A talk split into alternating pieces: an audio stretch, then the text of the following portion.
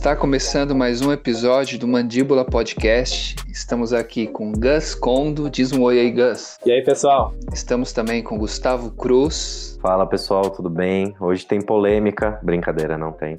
Vamos trocar ideia. Vamos trocar ideia de boa. Hoje é suave. Aparentemente é suave, né? Por enquanto. E esse que vos fala é o Herácliton Caleb. Bom, hoje vamos falar de um assunto, como o Gustavo falou, talvez polêmico. É o que motivou foi um pensamento que anda pela internet sobre essa ajuda aos amigos, né? Ajudar a arte. E eu escrevi um textinho que eu vou ler daqui a pouco, que o título é Você joga gasolina nas ideias dos seus amigos? Então esse é o tema de hoje, vamos falar um pouquinho sobre. Agora eu vou ler o texto. Vocês estão preparados, meus amigos? Bora para polêmica? Sim. Bora. Bom, Leitura dramática com Heráclito Caleb. yeah. A gente precisa dizer antes de você fazer a leitura que o Gus ele fez uma interpretação diferente, né? Não é você joga gasolina na ideia dos seus amigos, mas nos seus amigos, né? Você joga gasolina nos seus amigos? Acho importante a gente compartilhar isso com o público, né? Que foi um momento assim de, de muita risada nossa. ou você constrói ou você destrói. É exato. Realmente. Você joga gasolina nos seus amigos, essa foi. Seu amigo tá lá fudido pegando fogo, você vai lá e taca mais fogo nele. É isso. É o contrário. É a pessoa que quer participar de qualquer maneira, né? Ela vê o amigo ali na situação, mas ela quer participar. Bom, eu vou ler aqui o textinho e a gente já começa com esse papo. Você joga gasolina nas ideias dos seus amigos? Uma amiga me contou que um diretor de um grande grupo de dança tinha um melhor amigo que sempre o apoiava. Era a pessoa que o diretor conversava animado quando surgia uma ideia. Quando esse amigo morreu, o grupo não conseguiu criar mais nada. Praticamente acabou, se limitando a remontagens. Essa história me fez pensar na importância de ter parceiros para nos ajudar a caminhar, parceiros que comemorem as nossas pequenas conquistas e que principalmente joguem gasolinas nas nossas ideias. Pois, como diz o ditado africano, se quiser ir rápido, vá sozinho, mas se quiser ir longe, vá acompanhado. Profundo, hein? Esse ditado é ótimo, né? Eu acho que tem um debate muito legal aí, porque hum, é, a gente está sempre conversando sobre isso, né? Eu acho que vira e mexe a gente vê textos tocando nesse ponto, né, na internet, principalmente quando quem tem aí, ou quem é artista ou quem tem um amigo ou uma amiga próxima, algum familiar que é artista, a gente sabe muito que antes da pessoa virar, né, digamos assim, né, aquela pessoa conseguiu um, porque assim, né, virar hoje em dia tem ficado cada vez mais uma coisa difícil de definir, né, mas antigamente, no tempo da minha avó, virar era ficar famoso como artista, né? Era ser reconhecido o tempo todo e tal. Virar um rockstar, né? É, aquela coisa glamurosa, né? Tipo, se você não tá extremamente famoso, você de certa forma deu errado como artista. Pelo menos na época da minha avó era assim. Hoje em dia a gente sabe, tipo, conhecendo até muitas pessoas e tal, que virar é, de certa forma, sobreviver daquela sua paixão, né? Você conseguir ter uma vida tranquila, enfim, pagar suas contas, conseguir, de fato, fazer tudo que você quer, viver da arte sem necessariamente ter, sei lá, um segundo emprego, coisas do tipo, ou até mesmo tendo um segundo emprego, né? Ter é, um reconhecimento legal de pessoas que gostam do seu trabalho. Pode ser tanta coisa hoje em dia, né? Você dar certo, que é bom a gente nem definir aqui, mas eu acho legal esse assunto porque vira e mexe, né? A gente vê as pessoas falando sobre isso. E às vezes até existem é, textos com certo rancor, né? Ah, se você gosta da Madonna, mas não, não ajuda sua amiga que tá cantando no barzinho para cinco pessoas, você não gosta de artista, você gosta de gente famosa. Eu acho mega discutível isso, mas eu gosto muito desse assunto. Eu acho que o Herácliton, ele quando ele lançou esse texto, é, inclusive, depois, pessoal, sigam a gente lá no Instagram, do Mandíbula Pod, que lá tem os nossos Instagram, né, Instagrams, tanto o meu, do Heráclito e do Gus. E ele tá sempre compartilhando os textos dele lá, e eu, óbvio, eu gostei muito dessa, desse em particular, porque a gente cria muita coisa juntos, né? E a gente sente também esse lugar de, cara, às vezes você só precisa, depois de ter uma ideia, ter alguém que tope ela, né? Tipo, você não precisa de muito mais do que isso. A ideia nem precisa ser tão boa assim. Mas se você tiver alguém para jogar gasolina naquela ideia, né? O negócio começa a pegar fogo e aí a ideia pode virar algo ainda maior, né? Eu acho isso muito louco. Então, a gente tem bastante coisa para conversar aqui hoje, tô empolgado. Mas esse lance de parceria, né, de pensar, de ter alguém para poder ajudar a olhar o mundo, né, a poder ajudar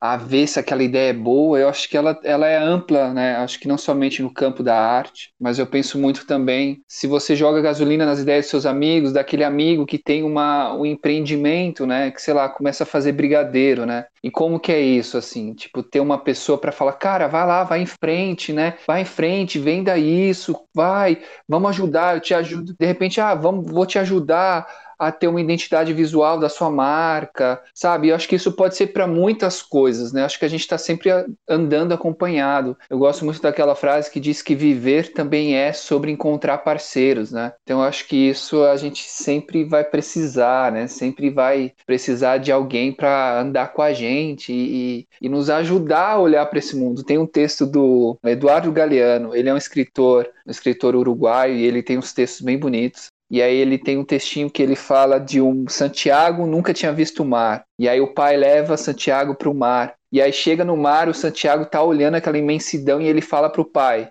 "Pai, me ajuda a olhar". Quer dizer, ele não consegue olhar tudo aquilo sozinho, né? Então eu acho isso muito bonito, eu tenho pensado muito nisso, assim, quando eu escrevo esses textos, porque para mim parcerias é, são sempre bem-vindas e, e, é algo que me interessa bastante, sabe? Porque o que o outro sabe pode agregar muito na minha ideia, eu sempre penso isso, então eu sou entusiasta desse assunto, sabe? Nossa, demais esse texto do pai. Bonito, né? Ele tem vários textos assim. Não, achei lindo, isso me fez lembrar muito acho que na maioria dos casos, a primeira pessoa que vai incentivar a gente é justamente os nossos pais, né? Então, eu fico pensando muito na importância disso, assim, eu acho que essa ideia de incentivo, de você motivar outra pessoa, ela não é exclusiva do mundo da arte, né? Acho que para qualquer área da vida, da, da nossa vida, é importante você ter o apoio de alguém, assim, porque a gente somos seres sociais, a gente precisa disso, né? Precisa desse contato. Então, é, sei que não é a realidade de todo mundo, mas no meu caso eu tive, eu tive a sorte de, de ter pais muito que sempre me apoiaram em tudo, assim. Nunca me forçaram a fazer algo que eu não queria fazer, né? Tipo, a seguir um caminho que eu não queria. Acho que é muito comum ver isso em, sei lá, famílias que de médicos que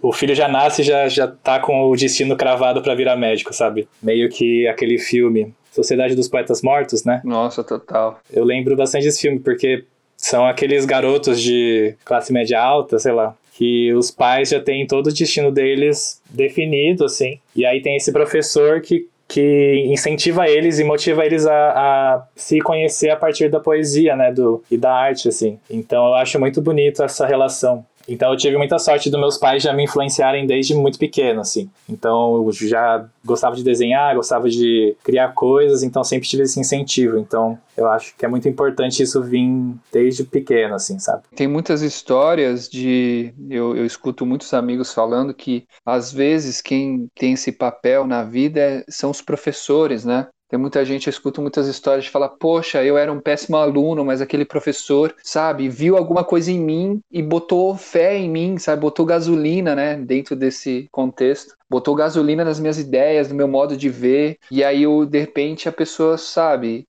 com aquele incentivo, ela conseguiu trilhar um caminho bem bacana e tudo mais. Então, eu me lembrei disso. Você falou do Sociedade de Poetas Mortos. Eu me lembrei que aquele, o Robin Williams, aquele professor, naquele contexto, ele tinha esse papel de talvez chacoalhar essa, essa garotada, né? De chacoalhar e falar, poxa, a vida pode ser um pouco mais, sabe? A vida talvez não seja só trilhar o, o caminho que os pais prepararam para você, sabe? Fico pensando isso, assim. A importância dos professores, né? Professores e professoras, nessa, nessa fase que, essa fase de formação nossa, né? Que a gente tá na escola, tá aprendendo, tá criando nossos gostos, nossas visões, e acho que super importante mesmo. Mas agora, o que fazer se ninguém vai jogar gasolina nas suas ideias? É, você tem que atear fogo em si mesmo. tem que jogar gasolina em você mesmo. Brincadeira. É uma ótima pergunta. É, acho que a pergunta é boa e acho que tem um sentido isso, assim. Eu acho que é, às vezes a gente tem que talvez não esperar também, né? Eu, por exemplo, eu tenho um mantra que diz parar de esperar convite e passar a convidar, porque eu acredito muito isso. Durante muito tempo, cara, ninguém botava fé não em mim, sabe? E aí eu comecei a falar, opa, peraí, deixa eu pensar em estratégias, né? Se se os convites não estão chegando, se a minha família quer que eu faça concurso público, sabe? Se tá todo mundo pensando o que, que eu vou fazer de estratégia para poder ter algumas ideias. E aí entra esse negócio de talvez se apoiar nos amigos, né? trocar ideia, olha, cara, escrevi esse texto, olha, fiz esse desenho, olha, escrevi essa música, olha, tenho esse, esse negócio aqui. E aí a gente vai se apoiando, né? Acho que eu acredito muito na força das boas amizades, assim, sabe? Que pos, podem nos incentivar bastante. Então acho que a gente tem que criar, é, criar estratégias para não depender também só desse olhar, desse incentivador, mestre de tudo, sabe? Nossa, é, isso é muito forte mesmo. Eu acho que essa ideia de encontrar uma parceria que vai. É, tem um texto que você comenta, né, até sobre o, a ideia de se retroalimentar, assim. Eu acho que quando você encontra uma parceria que. Acho que igual a nossa parceria, né, se for ver. A gente. Um motiva o outro e a gente, sabe, tem uma sinergia, assim, e juntos a gente vai mais longe, né? Mas é, eu sinto isso muito. Eu tenho um amigo em especial, que é o Giovanni, se ele estiver ouvindo. Vou dar um abraço nele. Mas é um amigo que, assim, ele também é designer, né? Então a gente estudou inclusive na mesma faculdade, mas em salas diferentes. Mas assim, a gente tem uma conexão muito foda, assim, tipo, de trocar ideias, de trocar referências, de é, se inspirar, sabe? Então é muito legal quando você vê que a sua produção, o que você criou inspira outra pessoa e aí ela cria outra coisa e isso volta para você, sabe? Então é meio que um inception de inspiração, assim, que, cara, não tem limite, assim, se você for pensar. Você vai criando essas conexões e essas, é, essas relações e você vai crescendo, sabe?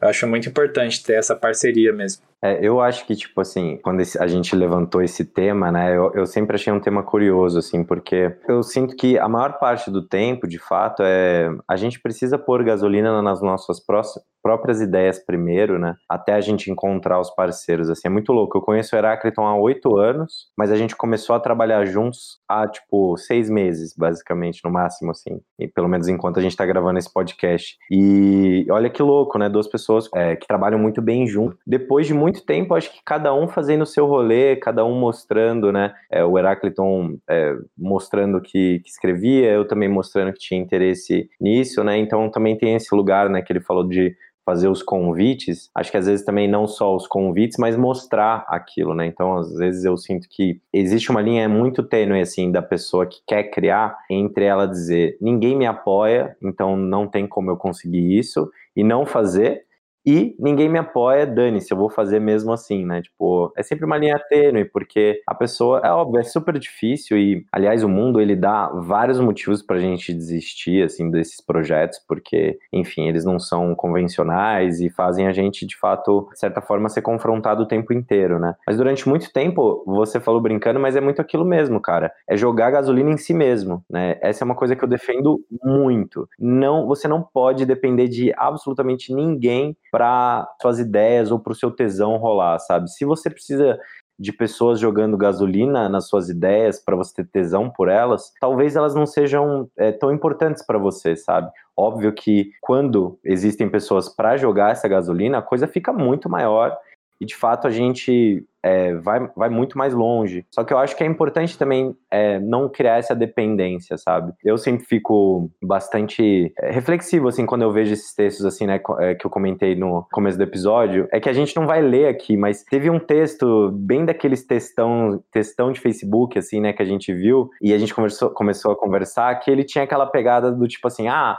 é, se você não apoia seus amigos, mas você gosta dos famosos, você não gosta de artistas, você gosta de gente famosa. Um exemplo que eu gosto muito muito, que eu até me sinto um pouco culpado de fazer isso, é o lance de pagar show de artista gringo mas você não. Quando o seu amigo que toca no bar ou toca numa casa de show próximo, você inventa uma desculpa para não ir, sabe? Sim, é nessa pegada. E esse tipo de discurso, ele me irrita muito, muito, porque eu discordo assim 100% dele. Eu acho que assim, primeiro que as pessoas elas falam isso e geralmente é num tom de reclamação e de imposição, né? Ah, você não me ajuda, você não faz isso pelo, pelo seu amigo artista. Cara, o seu amigo artista, ele não precisa de você. Essa é a verdade. Tipo, imagina se um artista dependesse dos amigos e da família dele para ter uma satisfação, ele não teria. Ele quer conhecer outras pessoas que conversam com aquela linguagem que ele tá querendo transmitir, sabe? Eu tenho amigos que não estão nem aí pro que eu faço e não faz a menor diferença se eles tivessem é, interesse por aquilo, sabe? Porque quando eu crio aquilo, é do coração, eu faria mesmo que ninguém tivesse assistindo. Só que aí, a partir do momento que é do coração, você começa a encontrar as pessoas que também gostam daquilo, sabe? Eu acho que é tão mais poderoso isso. Eu sinto muitas vezes, eu posso estar errado, mas eu sinto muitas vezes que esse discurso dos amigos não te, me ajudarem e tal, essa vitimização, ele é um discurso muito mais para você não fazer, para você não jogar a gasolina na tua própria uh, ideia, né, do que necessariamente é um discurso que faz sentido. Eu não sei se, o que vocês acham disso que eu tô falando, mas a gente que é, produz há bastante tempo as coisas, cara, a, o apoio da família e dos amigos, ele ajuda até certo ponto, assim, se ajuda, porque a realidade é que a gente depende da, das ideias delas darem certo no mundo real, né? E é um, uma lógica muito diferente. Cara, faz muito sentido o que você falou. Eu tô, tipo, digerindo aqui a, a sua fala. Faz muito sentido. Porque tem um lance que eu sinto muito, que é quando os amigos e a família apoiam, é um apoio importante, mas muitas vezes ele é mais um apoio moral do que, é, digamos, prático. Eu não sei se eu não sei se eu tô me expressando bem, mas ele é um apoio muito mais sentimental do que, tipo, putz, realmente aquelas pessoas gostam do que você faz e elas são o público do que você faz, sabe? Não é um apoio, digamos, autêntico no sentido do, da apreciação daquela parada que você criou. A apreciação é por você, né? A apreciação por você, sim, as pessoas te amam, elas estão lá para te apoiar, mas é aquela, aquele lance de, tipo, se existisse outra pessoa parecida com o que eu faço, eles iriam ver, tipo, eles se interessariam, é meio que nesse sentido, sabe? Então acho que é muito importante essa ideia de você encontrar o seu nicho, né? Encontrar o seu público, assim. Se, se você é um artista, um cantor, né, por exemplo. Você pode encher o bar de amigos, mas será que eles realmente gostam daquele estilo de música que você canta? Enfim, é uma coisa a se pensar, assim. Lógico que é importante ter o apoio deles e tal, mas também é importante, eu concordo com vocês, essa ideia de você ir atrás se você não está tendo o apoio que você precisa, você, você vai atrás e procura, né? A internet facilita muito essa, essa busca, inclusive, de nichos, né? Muito, ajuda muito, né? Você consegue. Agora você não precisa necessariamente sair de casa para encontrar. Você deu o exemplo do músico, né? O cara não precisa ir tocar num barzinho para descobrir, né, se aquelas pessoas vão gostar ou não ele pode soltar na internet e encontrar essas pessoas, né? Porque eu acho que é esse lugar, sabe? É muito um lugar de. Não esse texto do Heráclito, né? Eu acho que o texto do Heráclito ele fala mais sobre essa coisa de você um retroalimentar o outro, né? Uma troca criativa. Acho que tá num lugar de mais criatividade do que necessariamente esses textos de Facebook que a gente acaba encontrando. Mas eu acho que esses textos, eles têm um lugar muito de. Parece que você está compensando que você não está fazendo sucesso ou que você não está tendo um público porque os seus amigos e a sua família não estão nem aí para o que você faz. Cara, se eles estivessem, você também não estaria é, fazendo sucesso, porque o sucesso, sucesso é algo relativo, né? A palavra sucesso envolve muita coisa, mas é, o sucesso, por exemplo, para mim, eu já faço muito sucesso na minha concepção, sabe? Eu não tenho o maior canal de cinema do mundo e nem vou ter, mas eu tenho pessoas que gostam de cinema conversando comigo todo dia, sabe? Tipo, eu, eu recebo mensagens de pessoas que gostam de cinema. Isso para mim é sucesso. Não é porque são mil mensagens ou dez mensagens. É porque são mensagens. Esse já é o, o meu comparativo de sucesso e cada um tem o seu. É óbvio que tem gente que te ajuda de fato. Tipo, por exemplo, a Ju, que trabalha comigo, a minha namorada, ela me ajudou de verdade. Ela não me apoiou, sabe? Ela chegou e falou, cara, o que, que você precisa de ajuda? Os quadros que tem no meu cenário, por exemplo, foi ela que fez, hoje ela trabalha comigo. E aí é, uma,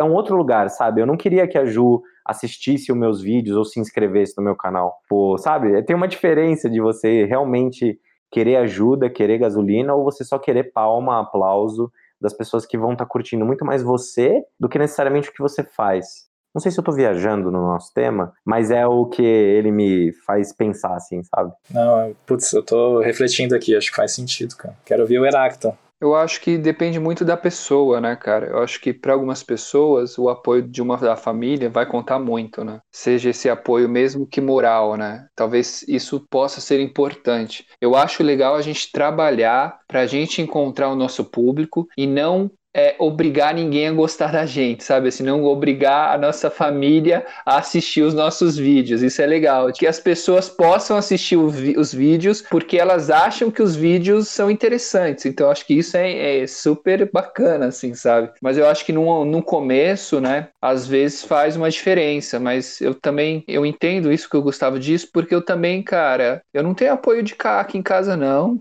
sabe? Não tenho apoio da minha família, assim. Quer dizer, mas também não tenho, é, talvez, uma repreensão. Mas é aquilo, assim, para eles, ah, tá fazendo aí as coisas, sabe?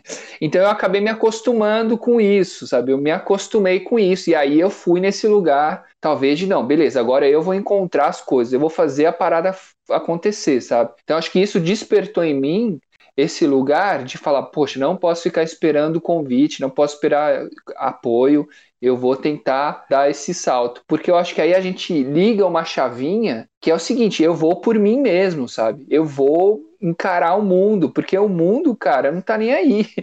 Eu tava até vendo uma, uma live de um, de um menino que ele fala do Instagram, assim, por exemplo, né, para pegar uma tem muita gente querendo crescer no Instagram e ele fala: o Instagram não tá nem aí para você, cara. O Instagram não precisa mais de pessoas, né? Então acho que é meio que isso, assim, o mundo ele se ele tá se gerindo, sabe? Ele tá autogerindo ali e se você é um artista ou um empreendedor ou um professor, sabe? Eu acho que você tem que se colocar mesmo. Eu, eu gosto daquela frase que diz que se a gente não se coloca, não se impõe, a gente não consegue nem atravessar a rua, né, cara? Porque é isso, os carros ficam passando. Se você não fala, não, peraí, deixa eu passar aqui, você não consegue passar. Então acho que tem um lugar que é, não, beleza, agora eu vou tentar por mim, sabe? Então eu acho um pouco isso, assim, acho que tem que ter um lugar nosso que não pode cair muito na. A gente tem que tomar cuidado com a autossabotagem, né?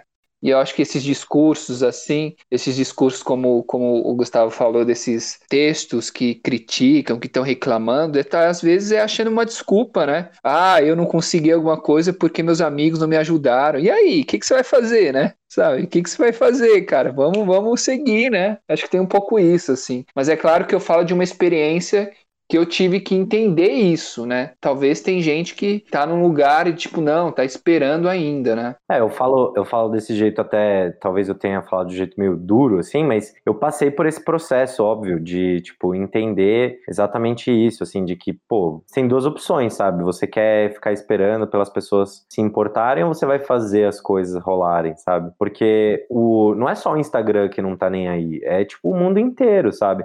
É, eu tenho a minha irmã, ela tem 10 anos a menos que eu, né? A gente troca altos papos, assim. Tem muita coisa que ela tem dúvida e que é muito louco, porque não faz tanto tempo que eu vivi aquilo, mas eu vivi aquilo. E aí eu falo com uma perspectiva é, de fora, mas é uma coisa que eu consigo lembrar, sensações, sabe? Aí a gente tava conversando, minha irmã desenha, ela falou assim: ah, eu decidi que eu quero falar sobre assuntos importantes para as mulheres e tal. Ela está começando a se conscientizar do papel dela como mulher e dela como artista também, né? De como ela quer se posicionar em relação às ideias dela como mulher, né? E eu falei para ela, eu falei, olha, o mundo não tá nem aí pro que você pensa como mulher. Mas se você, ela, ela desenha, eu falei, mas se você, é, não só como mulher, né, como ser humano, o mundo não tá nem aí. Mas se você conseguir trazer o seu discurso, algo que é importante para você, para uma arte que você realiza, para uma pintura, para um desenho que você realiza, o assunto vira outro, sabe? Porque você começa de fato a dialogar com as pessoas. Eu sinto que ninguém quer te ouvir, mas as pessoas estão super abertas a ouvirem uma história, a verem um quadro bonito, um, um poema bonito, um texto,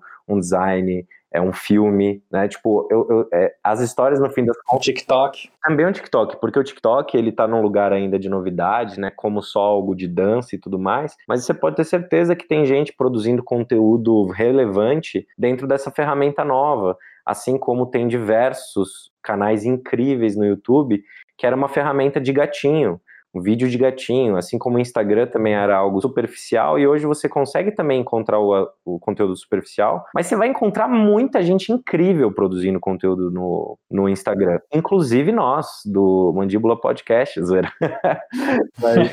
é, é, isso, é um, é, um, é um espaço, né? É, um, é uma sei lá, uma praça, e aí na praça você encontra tudo, né? E ser relevante, o que é relevante também, né?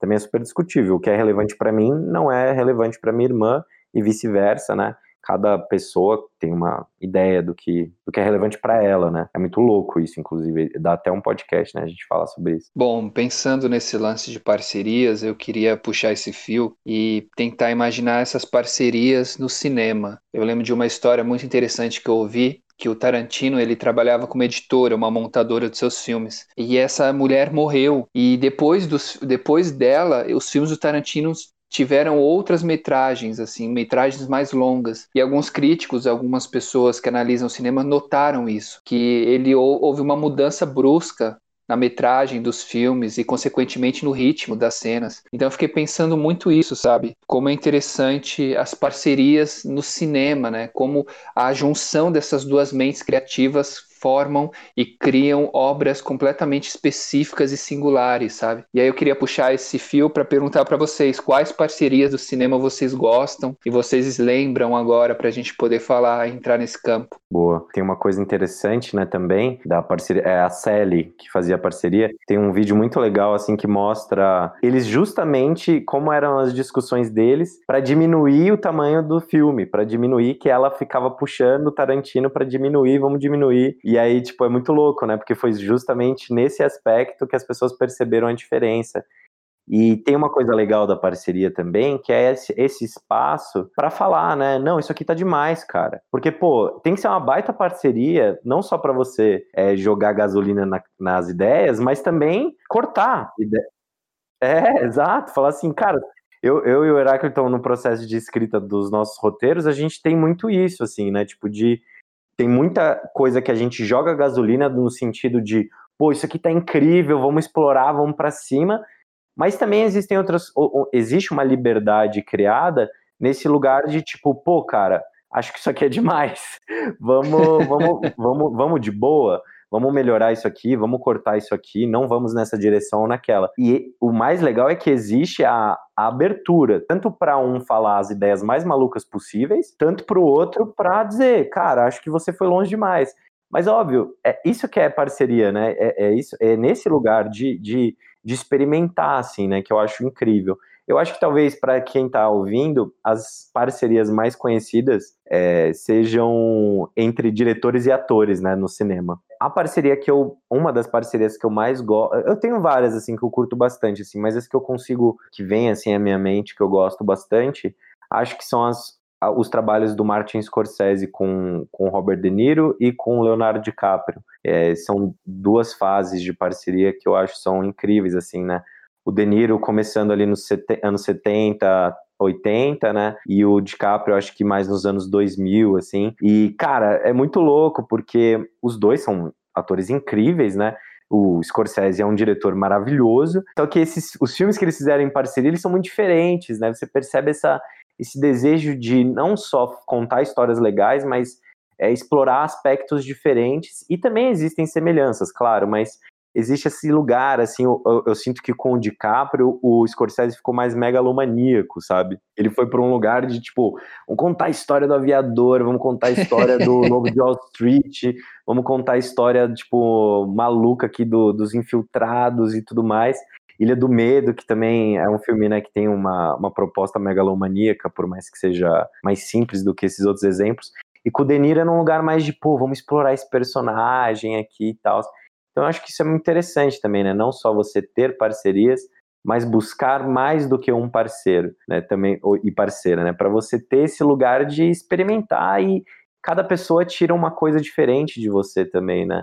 Eu acho isso muito louco, assim. Então, para não alongar muito, acho que essas parcerias do Scorsese são as que eu mais piro, assim. Nossa, você falando, eu lembrei de uma parceria que, que para mim é muito forte, assim, e tem tudo a ver com isso, que é a do Antônio Bandeiras com Almodóvar, que é uma parceria que foi construída ao longo de anos, assim, vários filmes o, o Bandeiras ele estrelou, e aí no Dor e Glória, o Antônio Bandeiras interpreta o Almodóvar. Então você fica, caramba, eles se conhecem tanto que ele já consegue até interpretar o diretor, sabe? E ele interpreta com uma delicadeza foda, assim, cara, que tipo, você vê aquilo e você fala, putz, não poderia ser outro ator, é, tem que ser aquele ator, sabe? E a mesma coisa com a Penélope Cruz, que também é, é outra atriz que fez é, inúmeros filmes com a Moldova e ela interpreta a mãe dele no filme, né? Então acho que esse filme é um, é um baita exemplo disso, dessas parcerias que são tão fortes que ela, elas quase que é, duas pessoas acabam virando uma, assim, é muito louco, sabe? É uma sinergia tão forte que as, essas duas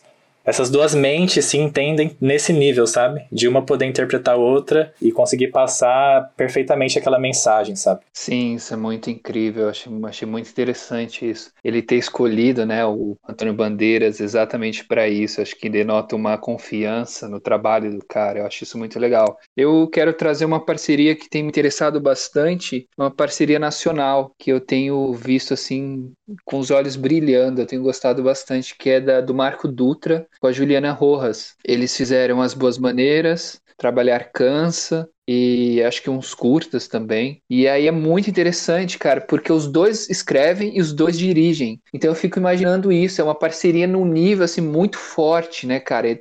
tem uma sinergia, né? Tem uma, uma relação ali que você fala, caramba, eles estão construindo, né? Estão escrevendo a parada, pensando junto, e eles também estão dividindo o set.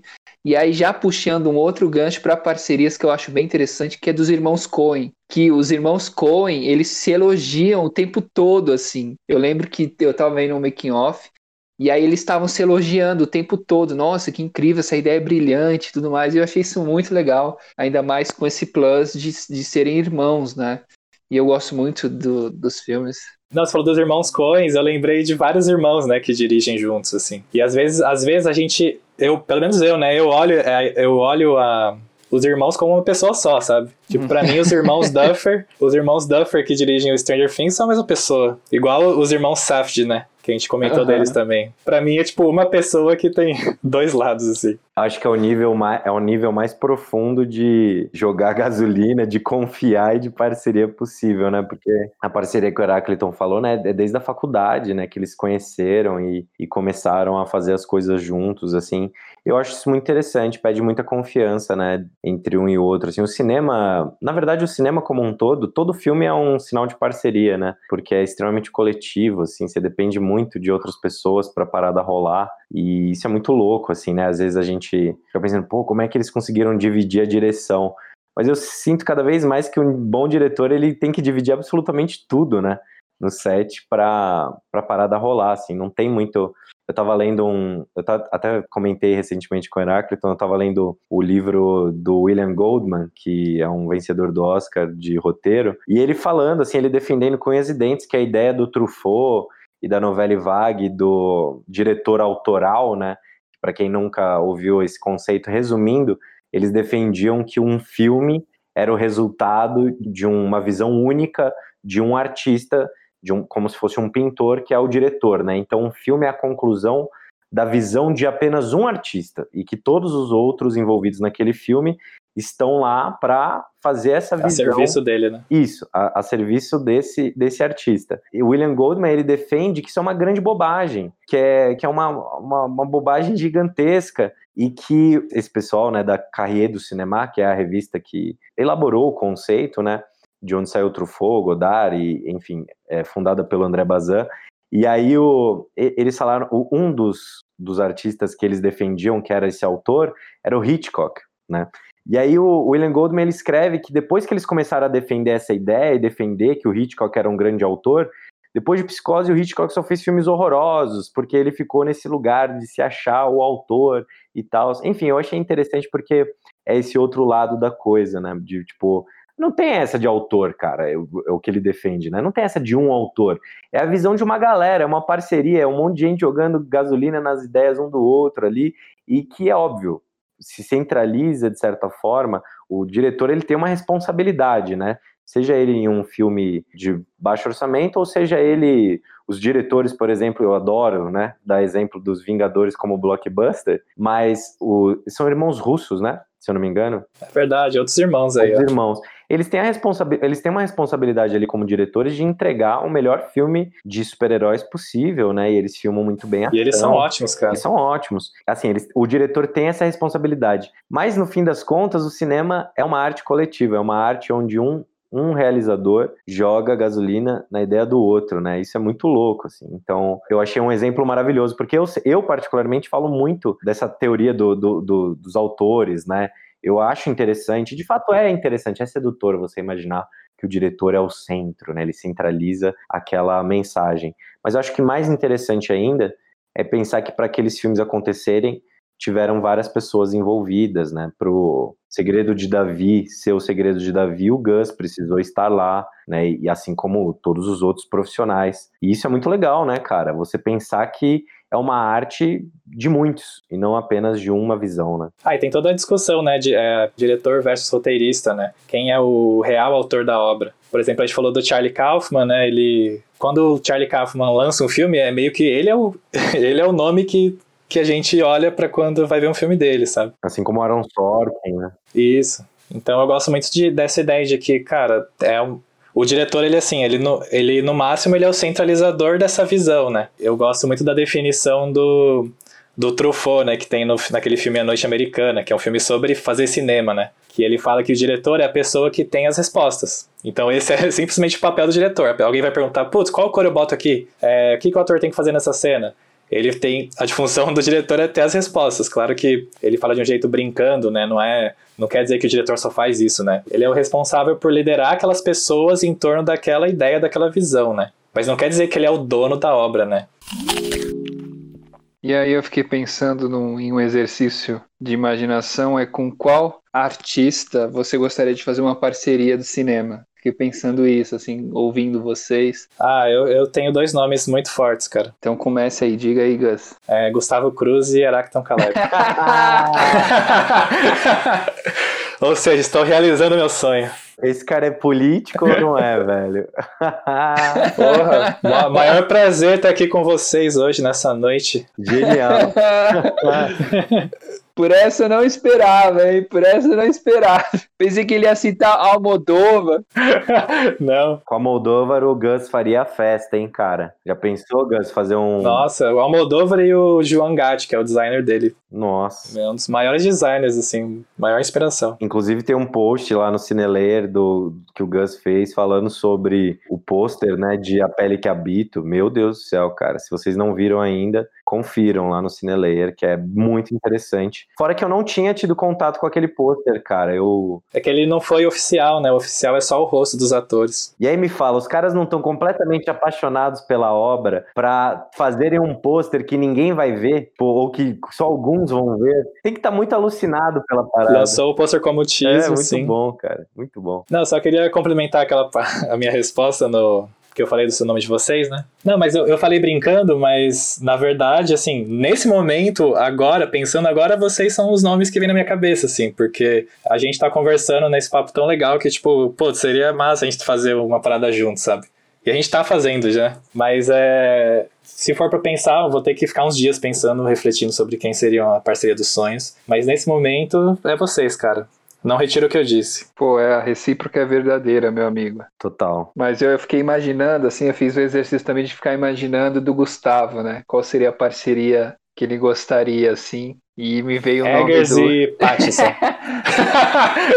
eu nem fui para esses dois. Eu fiquei pensando Paul Thomas Anderson, sabe? Eu acho que o Gustavo, Gustavo gostaria de ter uma parceria com o Paul Thomas Anderson.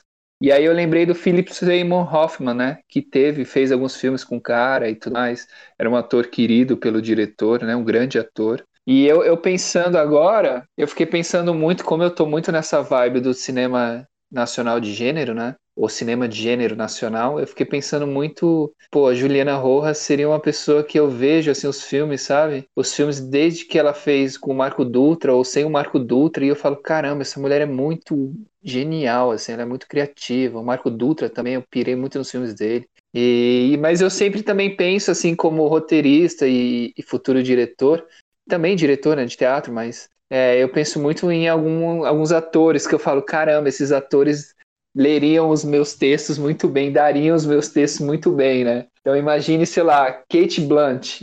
Puta merda, cara. Pra mim ela é incrível, assim. Eu sonho, assim, sabe? Falar, meu, imagine essa mulher no meu filme. É claro que é muito distante, né? Mas sonhar como não custa nada, sonhar pequeno, sonhar grande, né? A gente brinca com isso. Mas tem esses, tem esses nomes, assim. É, eu acho que a gente sempre pensa assim em, por exemplo, tem o DiCaprio também que eu acho que ele gerenciou a carreira dele como ninguém, assim, acho que ele conseguiu se envolver em grandes projetos, né? Então a gente olha e fala, caramba, meu, esse cara fez boas escolhas durante o percurso dele. E eu fico pensando isso, assim, como me associar também, assim, a fazer escolhas e convidar pessoas que possam agregar bastante nessa minha arte, né?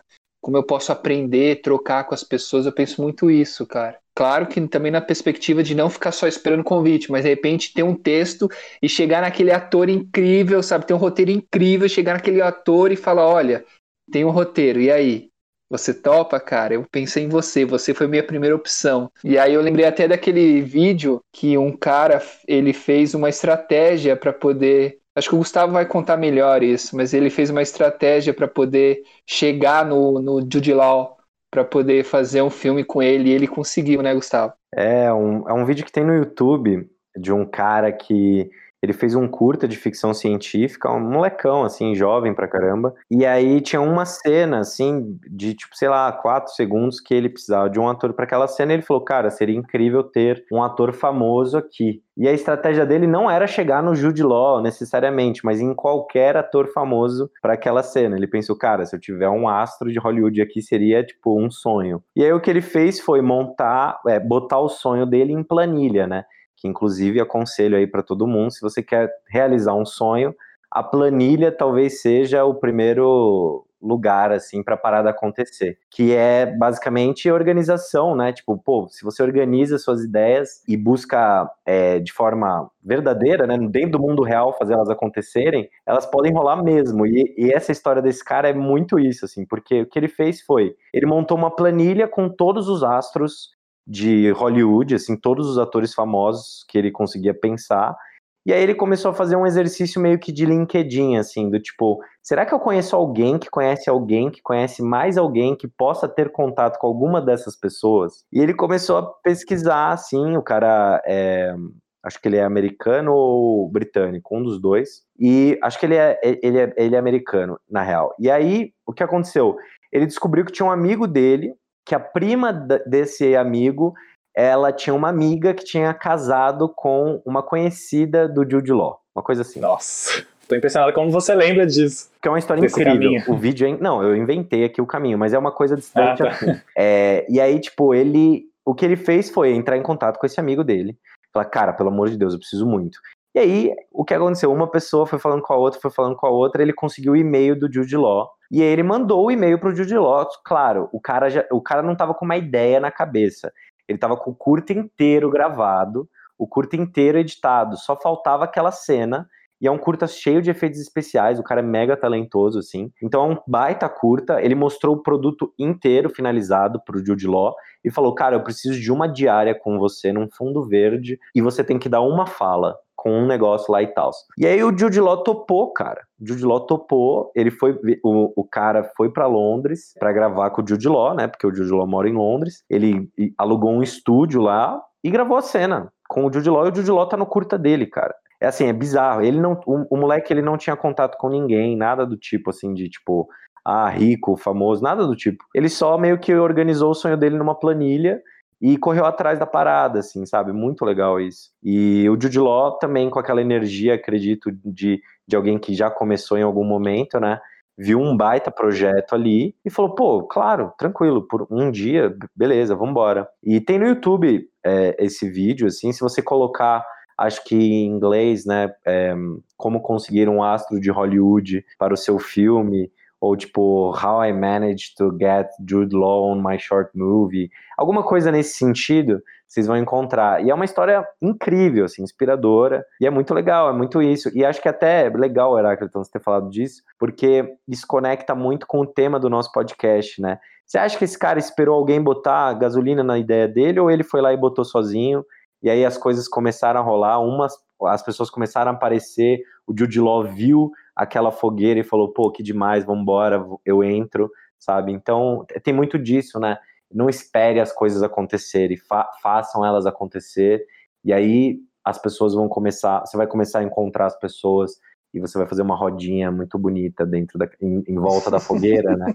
Aquela coisa maravilhosa. Mas isso só acontece se você botar o fogo primeiro, senão ninguém vai te ver. Essa história do Jude Law me lembrou muito um caso próximo aqui do Brasil, que eu, inclusive eu participei, que foi o, o curta que eu trabalhei com o Lima Duarte, né? Ele é, o curta é dirigido pelo Diego Freitas e ele é um diretor novato, assim, ele fez um longa e um curta. O A Volta para Casa é o segundo curta dele e ele já tava com essa ideia. Ele falou, cara, tem que ser o Lima Duarte no roteiro interpretando esse personagem, senão não vai rolar esse curta. Foi meio que parecido, assim, o caminho. Ele tinha um contato que conhecia alguém que era da família do Lima Duarte, sabe? Alguma coisa assim. E aí ele fez toda essa conexão e ele conseguiu fazer o Lima Duarte, deu o roteiro e ele gostou e aí topou, cara. Então é muito foda, acho que tudo se conecta de certa forma, de você, tipo, ir atrás, né? Se você realmente quer, quer alguém no seu filme ou no seu projeto, acho que tentar não custa nada, assim, no mínimo tentar, sabe? É, é o que o Heracliton falou, né? Sonhar grande, sonhar pequeno dá o mesmo trabalho, né, cara? E um dia a gente pode até convidar o Diego, assim, porque eu, eu acho muito legal a história por trás dos segredos de Davi, que é muito esse,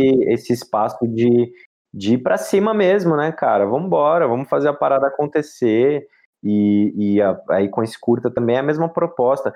Cara, se alguém me perguntasse qual a coisa em comum que você encontrou em todos os diretores que você pesquisou até hoje, a resposta é uma. Todos eles meteram um louco em algum momento da vida deles. É só isso, cara. Não é talento, não é mais nada. Todos eles meteram um louco. Pode pesquisar. Eu, eu duvido de achar um, um artista bem sucedido que não meteu o louco em algum momento da vida para conseguir fazer o que queria, sabe? Nossa, perfeita essa frase. Meteu o louco é isso, cara. Meteu o louco e dá as caras. e eu super ia sugerir isso mesmo, da gente convidar o Diego um dia, porque ele é super acessível. Ele, putz, é uma pessoa muito incrível e ele super toparia, assim, cara.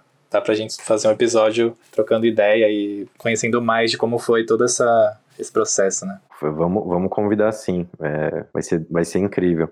E também é legal porque a gente tem um case de sucesso no Brasil, né? Porque é claro que o, os lugares né, funcionam de, de maneiras diferentes, né? Eu escuto muita gente falando, ah, eu vi uma live do Rodrigo Teixeira e aí é, alguém perguntou, né, sobre a diferença de produzir no Brasil e produzir lá fora. E ele fala assim, fala, cara, lá fora é muito profissional, assim, é muito rigoroso, assim, sabe? Quase todo todo mundo tem agente, né? Porque tem isso, assim. No Brasil, roteiristas que eu saiba não tem agente. Não sei muito bem como é isso em outras categorias, mas lá fora, assim, eu digo principalmente é, Inglaterra, né, Europa, Alemanha e Estados Unidos, Canadá, tem esse lance muito profissional, né? Então é legal a gente ver um case de sucesso no Brasil, né, cara, de como é fazer dentro das nossas especificidades, né, do nosso contexto aqui. Então isso acho que dá uma inspiração legal também. Você vê, você, porra, cara, tem a galera, como eu citei, né? Marco Dutra, Juliana Rojas, que, que já fizeram vários filmes. A Juliana Rojas agora está envolvida no, numa série da Netflix. Então as coisas vão, sabe, ali com muita persistência, fazendo a parada, metendo as caras, metendo o louco, como o Gustavo falou. As coisas vão caminhando, assim, os projetos vão aparecendo. Então é muito interessante isso, sabe? A gente vê como funciona também no Brasil. Não, e com certeza eles meteram louco em algum momento, né, no início da carreira. Ou metem até agora, né, gente? Metem até agora, é. O Scorsese teve que meter o louco, cara, teve que fazer filme com a Netflix para conseguir lançar a parada, ganhador do Oscar, não sei o que, o cara teve que ir pro, pra cima da Netflix, cara, teve que meter o louco. Falou mal de filme de super-herói. Por que, que você acha que eles falam mal de filme de super-herói? Para as pessoas irem ver o filme dele que ia sair na Netflix, pô.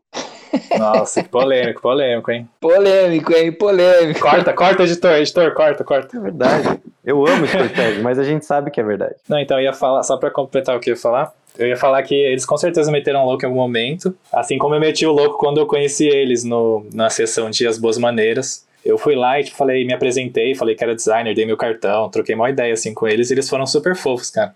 Até agora não me chamaram, né, para nenhum projeto, mas eu acho que eu fiz a minha parte ali de tentar o contato. Cara, mas é isso, você, você fez o seu lado, assim, né? Tipo, a, acho que essa é uma coisa que eu sempre, sempre defendo, assim, né?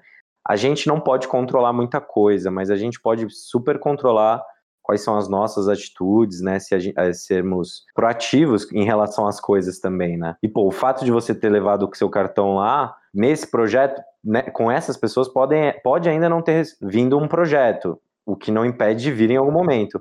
Só que, pô, você mesmo contou que, pô, é, o seu primeiro longa, você conseguiu, tipo, numa palestra que estava fazendo. Então as coisas vão acontecendo, né? Tipo, pô, se você não tivesse naquela palestra, se você não tivesse falado sobre o seu trabalho, né? Se você não tivesse no mundo, assim, se colocando, né? Pô. Não, e cara, eu sou uma pessoa super tímida, assim, tipo, eu só de pensar, putz, vou ter que falar com essa pessoa, já começa, minha mão começa a suar, já fico nervoso. Mas eu, cara, tem hora que eu dá uma adrenalina ali que você vai e fala, sabe? Você... É. Já falei com o Rodrigo Teixeira também na, na pré-estreia do Animal Cordial, mas é, é foda, assim, você tem que tomar uma coragem. Lógico. É, não é fácil, né? Óbvio. Tipo, jogar é fogo. Jogar fogo em si mesmo é sempre muito complicado. Jogar gasolina e botar o fogo na parada em si mesmo é um exercício, né? Tipo, eu acho que a gente sempre precisa estar tá, é, consciente disso e ir atrás. Eu falo isso tudo, mas óbvio, eu também me forço muito a, a, a, a não deixar né, o mundo externo ou a falta de é, amigos indo ver meu show, né? Tipo, eu, eu preciso também me motivar o tempo todo. Por isso que a gente tem que ir atrás das coisas que a gente ama, né, cara? Porque se a gente não for em cima da parada que, putz, conversa lá com o nosso coração, aquela coisa né, que a gente não consegue nem explicar de onde vem direito, se não for nesse sentido, pô, é foda, cara, é foda, as paradas são, são distantes mesmo. Fiquei pensando o seguinte, você entregou o seu cartão, cara. Pode ser que né, no, no, no, projeto seguinte eles já tinham um designer, mas talvez nada garante, sabe? Quer dizer, talvez em algum outro projeto eles possam lembrar de você, putz, cara, tem isso, aquele designer que eu trabalhei no último filme não trabalhou. E aí agora talvez eu possa chamar esse cara. Eu lembrei muito de uma história de um ator que eu gosto muito, que é o Cillian Murphy. Acho que vocês conhecem ele, né? Ele, ele é muito bom e ele fez um teste é, para um filme, acho que é do Nolan. E aí ele tipo fez o teste, só que ele não passou. Só que no outro filme do Nolan, que é o Batman, não sei qual deles, ele, o, o, Nolan lembrou do, do Cillian Murphy. E aí o foi... primeiro Batman, né? É ele faz o Batman, né? espantalho. Né? É, ele faz o espantalho, exatamente isso. E aí o, o Nolan lembrou daquele ator que tinha chamado a atenção. Então acho que é isso, cara. A gente tem que ir cavando oportunidades para a gente mostrar um pouco o nosso trabalho, sabe? Eu penso muito isso, assim, qual chance a gente tem de mostrar o nosso trabalho, de mostrar ali um pouquinho o que a gente faz, sabe? Então é isso, é ir cavando, é exatamente essa atitude, mostra, dá, dá o cartão, ah, fala, pô, eu também sou, também faço isso, pô, eu também trabalho, eu sei fazer e tal.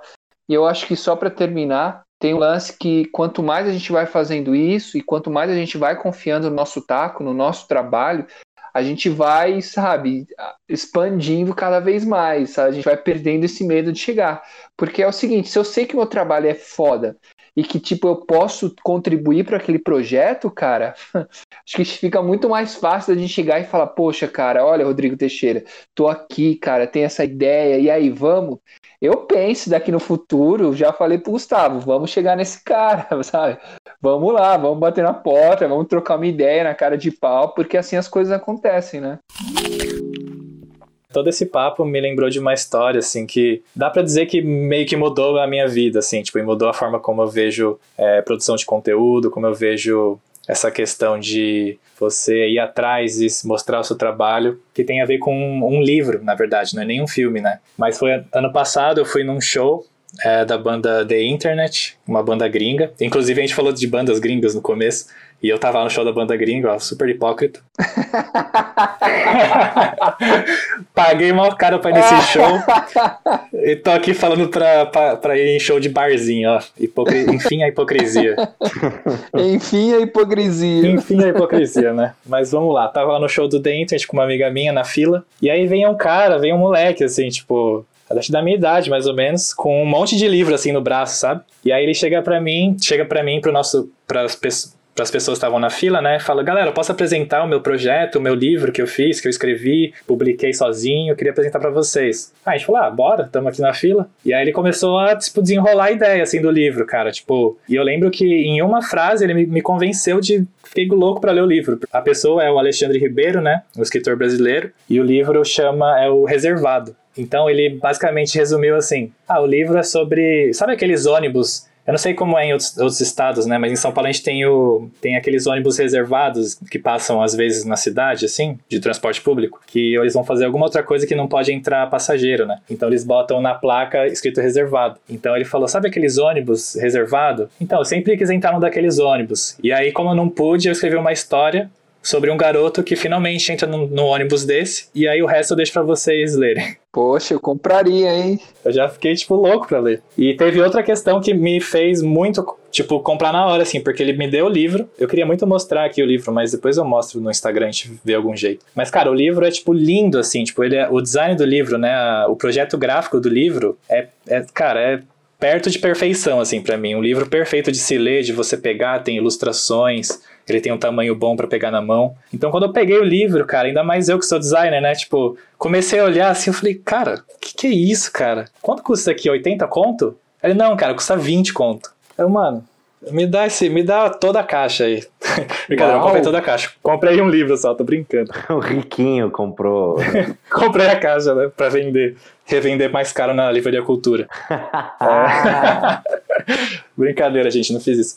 Mas eu peguei, comprei uma, uma cópia do livro, né? Pedi pra ele enviar na minha casa depois porque eu ia pro show. Cara, e aí eu peguei esse livro pra ler e, tipo, eu já tava muito empolgado para ler o livro por toda a história dele, tipo, a coragem dele ir na fila e falar com cada uma das pessoas da fila, sabe? E depois eu descobri que ele também, ele fazia isso em vários eventos culturais, em vários shows de hip hop, porque era justamente o público que ele queria pro livro, sabe? Então eu fiquei muito, muito interessado em ler, aí quando eu cheguei, tipo, devorei o livro, assim, cara. E, tipo, eu não lia fazia muito tempo. Então o livro, esse livro meio que ele reacendeu essa chama, assim, tipo, de, de ter vontade de ler, sabe? No livro ele já começa fazendo um desafio para os leitores, que é o livro é bem curtinho, né? Tem 200 páginas. E ele fala: ah, se você ler 10 páginas por dia, você vai completar o desafio.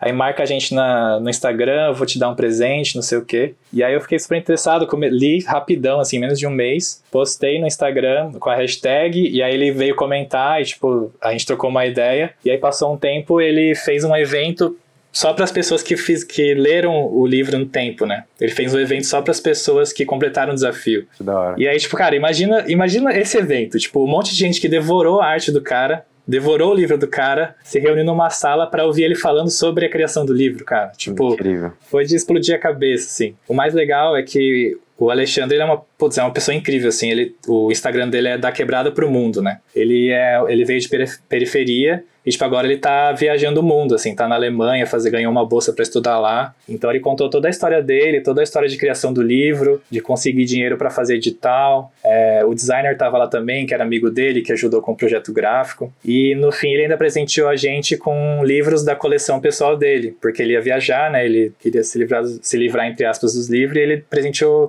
as pessoas com os livros que ele tinha, assim. Então, cara, eu fiquei muito. Tipo, essa experiência mudou minha vida, assim, porque depois a gente foi num bar, tomou uma breja lá ficou trocando trocando ideia todo mundo. Foi muito foda, porque isso me deu, me empolgou muito em relação a, ao poder da internet, ao poder não só da internet, né? O poder da, do contato físico, né? Porque ele ia nos lugares, ele ia levar o livro impresso lá, apresentava para as pessoas, olho no olho. Então, cara, eu fiquei, tipo, é, mudou a minha vida, assim, minha percepção de tudo, assim. É o poder da cara de pau, né, cara? Cara de o pau. O poder e... do meteu louco, né, cara? Meteu louco tá na Alemanha, entendeu? É tá isso. Tá na Alemanha lá. Inclusive, um abraço para ele. Essa história é incrível. Eu acho que é isso, né? Ele é um cara que, óbvio, consegui, é, ele botou fogo primeiro na ideia, né? Eu achei legal isso que você falou, né? Ele foi atrás das pessoas que ele, que ele queria, né? Do público que ele queria. Do nicho, é, cara. Ele já sabia o nicho que ia se interessar pelo livro e foi atrás, sabe? Isso, isso é, é sensacional, cara. Isso é sensacional. Acho que é muito isso, cara. Achei essa história incrível, assim. É a mesma coisa, a gente for, vai divulgar o podcast, a gente não vai chegar na rua para qualquer pessoa e falar, oh, ouve o nosso podcast lá de cinema, sabe? É legal a gente ir atrás já de um, ter um filtro, né, assim, das pessoas que a gente quer que ouça, sabe? E que sabe que vai gostar. Pô, acho que com essa história aí a gente fecha esse podcast maluco de hoje, que eu acho que a gente falou sobre coisas muito legais, assim, eu, eu adoro adoro fazer o podcast porque a gente aprende muito um com o outro, assim, né, eu é, assino embaixo da frase que o Herácliton sempre costuma divulgar, né, sempre falar que é as pessoas são universidades, eu acho que a gente pode sempre aprender muito um com o outro e com as histórias das pessoas também, acho que essa história incrível que o Gus falou no final é, fecha com chave de ouro. A gente vai colocar lá no nosso Instagram também tudo que a gente comentou aqui. Então é Mandíbula Pod, de podcast. A gente vai compartilhar lá com vocês, não só é, as imagens né, do que a gente falou, mas também o Instagram dessas pessoas. Se você é um criador, se você é uma pessoa que quer contar histórias também, não espere as pessoas jogarem gasolina nas suas ideias. Jogue você primeiro, que aí você vai acabar encontrando pessoas que estão interessadas em fazer isso também. É uma forma de transformar a si mesmo e as suas ideias, seus projetos em imãs. E é incrível, funciona de verdade. Eu posso falar com toda certeza, porque há seis meses atrás eu não estaria gravando esse podcast com essas pessoas se eu não tivesse jogado a, a, gasolina e aí eu encontrei eles. E enfim, é um processo maravilhoso aí que acontece, que é maluco e cientificamente acho que não dá para explicar. Agradeço todo mundo que, que ouviu até aqui e a gente se encontra no próximo episódio de Mandíbula Podcast. Um abraço.